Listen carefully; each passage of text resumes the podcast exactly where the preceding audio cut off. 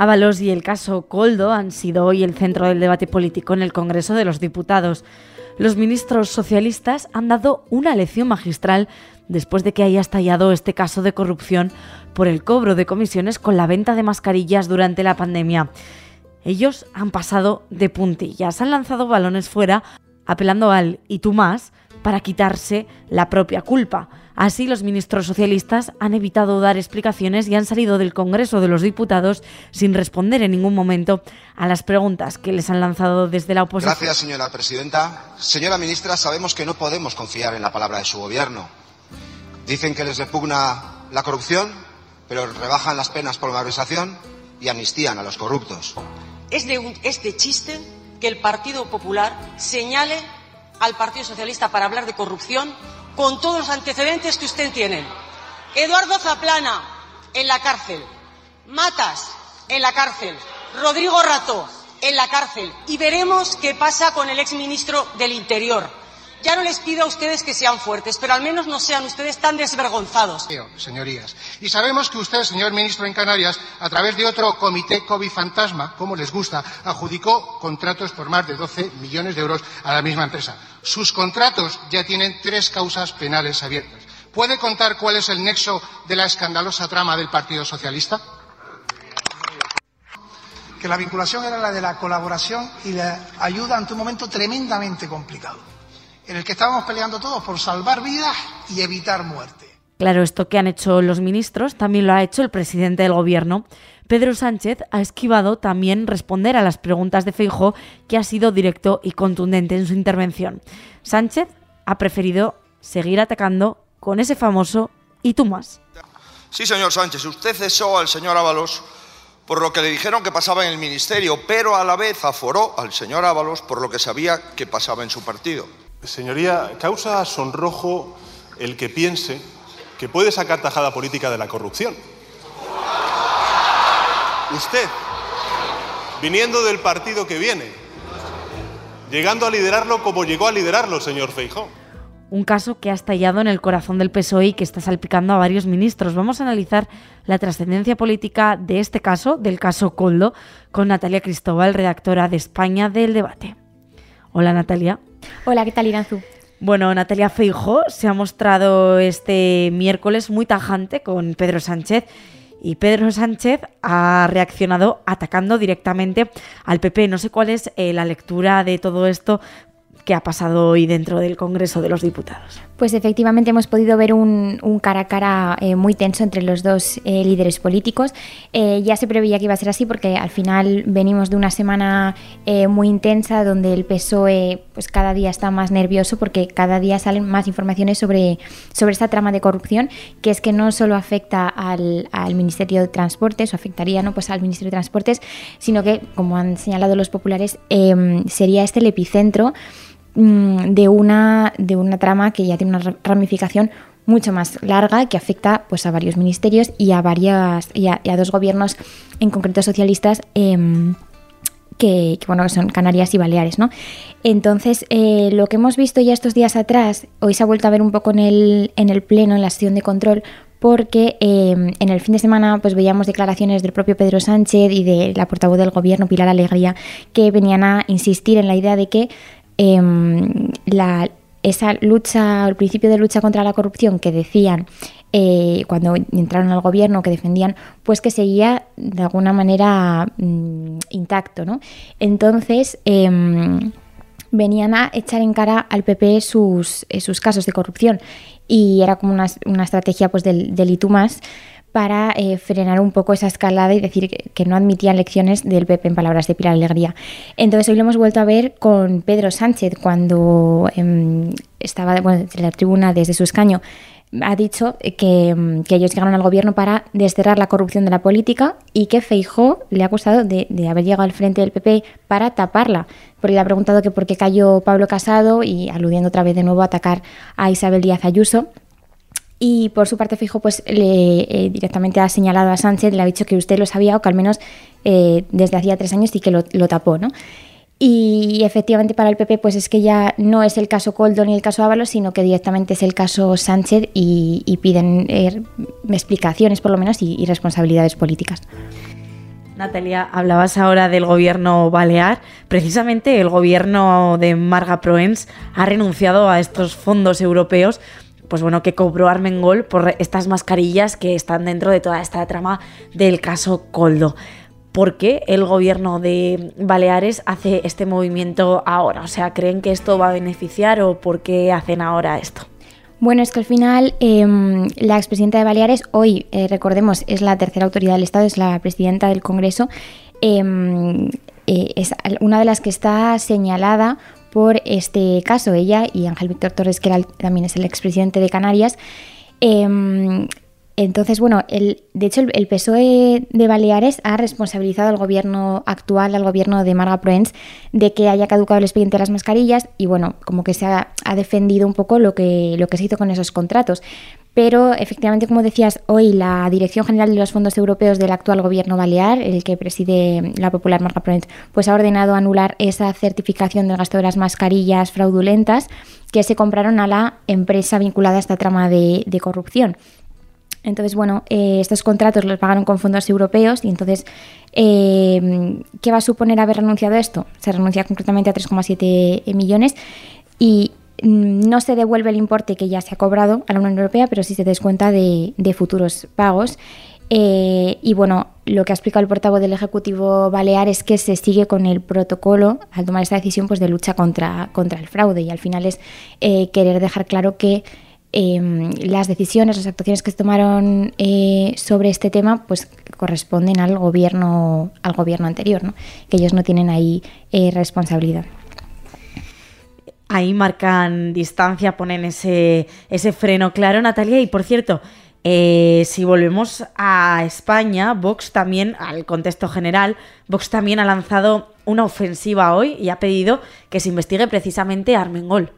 Sí, efectivamente hoy, eh, bueno, en la Unión Europea, de hecho, el, eh, jefe de la delegación europea de Vox, Jorge Buxade, ha enviado em, este miércoles una carta a la Oficina de, Europea de Lucha contra el Fraude mm, en el que denuncia todas estas informaciones que estamos conociendo, pero también pide no solo que se investigue, pues como ya ha anunciado la Comisión Europea que iba a hacer de si se malversó con ese dinero em, de los contratos, sino eh, que, pide que investigue también a Armengol y a Ángel Víctor Torres, ¿no? Em, y además ya Vox pues, había presentado una solicitud de comparecencia de varios dirigentes socialistas y entre ellos pues, eh, Francina Armengol. Entonces, mm, bueno, ha puesto un poco el foco en esta, en esta trama y ha prometido que no va a, parar hasta llegar al final. Em, y esta ha sido pues, una de las, de las medidas que ha tomado. Natalia, la Audiencia Nacional ya admitió a principios de esta semana pues, que el PP se pueda personar en este caso. La novedad que hemos conocido es que ahora también ha aceptado la de Vox. ¿Qué significa esto? Que toda la oposición pueda estar personada en, el caso. Bueno, yo creo que da, eh, da un, viene a reflejar un poco la enorme gravedad de los hechos, la importancia que tiene y que al final, eh, pues como decíamos, es que trasciende y ya no es cosa de un ministerio, sino que cada día parece que, salpica a, más personas. Ayer em, escuchábamos a Ábalos, que además decía así un poco de como amenazando de forma velada al PSOE, pues que tenía muchas respuestas a las preguntas de los periodistas. Dice, no, no voy a contestar a sus preguntas, pero tengo muchas respuestas y las iré dando. Entonces, bueno, eh, esta ofensiva que han planteado tanto el PP como Vox, pues es Em, muy, muy potente, muy incisiva. Eh, para pues, llegar hasta el final del asunto y hasta, hasta el fondo de, este, de esta trama de corrupción para que no pase como en ocasiones anteriores que se pretende tapar un escándalo con otro. De hecho, venían a, a decir ambos partidos que, que, el PSOE parece que quiere al final eh, hacer creer a todo el mundo que fue cosa de un asesor o de una sola persona cuando pues efectivamente salpica a, a bastantes dirigentes, ¿no? Entonces, em, bueno, pues esto que hemos conocido hoy, efectivamente, de que la Audiencia Nacional aceptaba la solicitud de Vox para personarse como acusación particular en este caso, es una más de una, una mm, línea más de esa ofensiva. Em, y bueno, hay que recordar también que Vox ya pidió em, que, bueno, dijo que iba a impulsar comisiones de investigación en los parlamentos autonómicos donde tiene representación y que iba a plantear también a su socio de gobierno PP pues en estas regiones que comparten gobierno eh, pues personarse también en el caso. En concreto pues en las regiones donde donde parece pues como Baleares o Canarias que efectivamente hay em, según las investigaciones pues podría estar eh, vinculados a ese a esos contratos eh, de las mascarillas y, bueno, se verá si, si pues según avance la investigación, pues mm, se solicitan en otras, en otras regiones, ¿no? Y lo que comentaba hoy la coordinadora nacional jurídica de Vox, Marta Castro, em, a los medios, pues cuando, cuando ha salido de la Audiencia Nacional, eh, ha puesto el acento en esa vinculación de miembros del PSOE con las empresas a las que se adjudicaron los contratos en la época de pandemia. Y lo que quieren saber es por qué empresas, muchas de ellas em, sin reunir los requisitos básicos para la contratación pública, pues accedieron a esos contratos. Han dicho que de momento pues la investigación es muy incipiente porque acaba de, saltar todo este caso, pero que van a hacer un análisis profundo en las próximas semanas. Entonces, tanto PP como Vox están desarrollando y desplegando una amplia ofensiva eh, de un tema que va a traer cola y que tiene cada vez más nervioso a Pedro Sánchez. Gracias Natalia por analizar estas claves aquí con nosotros en Hoy en el Debate.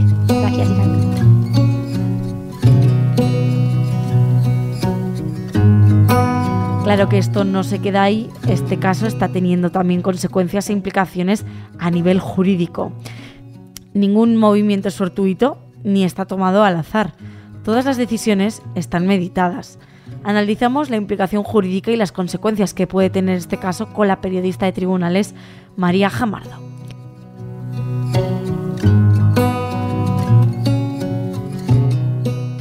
María Ábalos ha decidido seguir como diputado en el grupo mixto sin dejar su acta como le exigía el PSOE. Esto significa que sigue aforado. ¿Por qué lo ha hecho? Desde un punto de vista jurídico, José Luis Ábalos ha decidido conservar su acta porque ello le permitirá seguir siendo aforado. ¿Qué significa esto? Pues eh, mantener una condición jurídica que la Constitución española reconoce en su artículo 71 a los diputados y a los senadores y que implica que todos ellos, en el ejercicio de sus funciones, responden ante la justicia española de forma distinta a la que está prevista para el resto de los ciudadanos. ¿Qué amparo legal le otorga? Así las cosas, en el caso de los parlamentarios, los procedimientos dirigidos contra ellos los asumen determinados juzgados, que en el caso del exministro de Transportes socialista sería la sala segunda del Supremo. Ahora mismo no está imputado, pero en caso de que lo estuviese en el futuro, le tendría que juzgar el Tribunal Supremo. ¿Qué diferencia hay con que fuese juzgado por un tribunal ordinario? La diferencia es sustancial porque en el momento en el que Ábalos fuese formalmente investigado, la Sala de lo Penal del Alto Tribunal Español pondría a trabajar en su caso a los más insignes magistrados de nuestro país.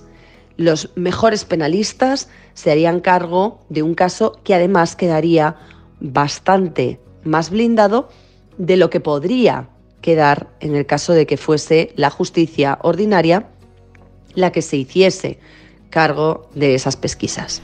Actualmente, ¿cuál es la responsabilidad legal de Ábalos en el caso Coldo? ¿Tiene alguna? Por el momento, todos son hipótesis, porque aunque es cierto que políticamente el exministro de Transportes de Pedro Sánchez ha quedado significativamente señalado, no hay ninguna acusación formal vigente ni ninguna imputación judicial que le afecte de manera práctica.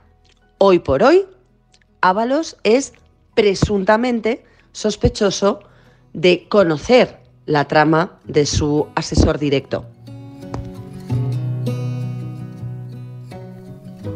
Hoy se ha conocido que el gobierno balear de Marga Proens va a renunciar a los fondos europeos que cobró Armengol por las mascarillas. ¿Qué repercusiones legales tiene?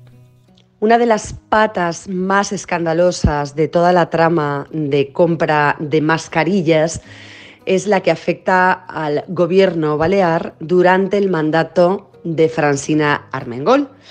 La hoy presidenta de la mesa del Congreso de los Diputados adquirió un importante suministro de material sanitario inservible, que lleva más de tres años almacenado sin que nadie de su ejecutivo decidiese reclamar o bien la devolución del dinero empleado o bien la reposición de las mascarillas correctas.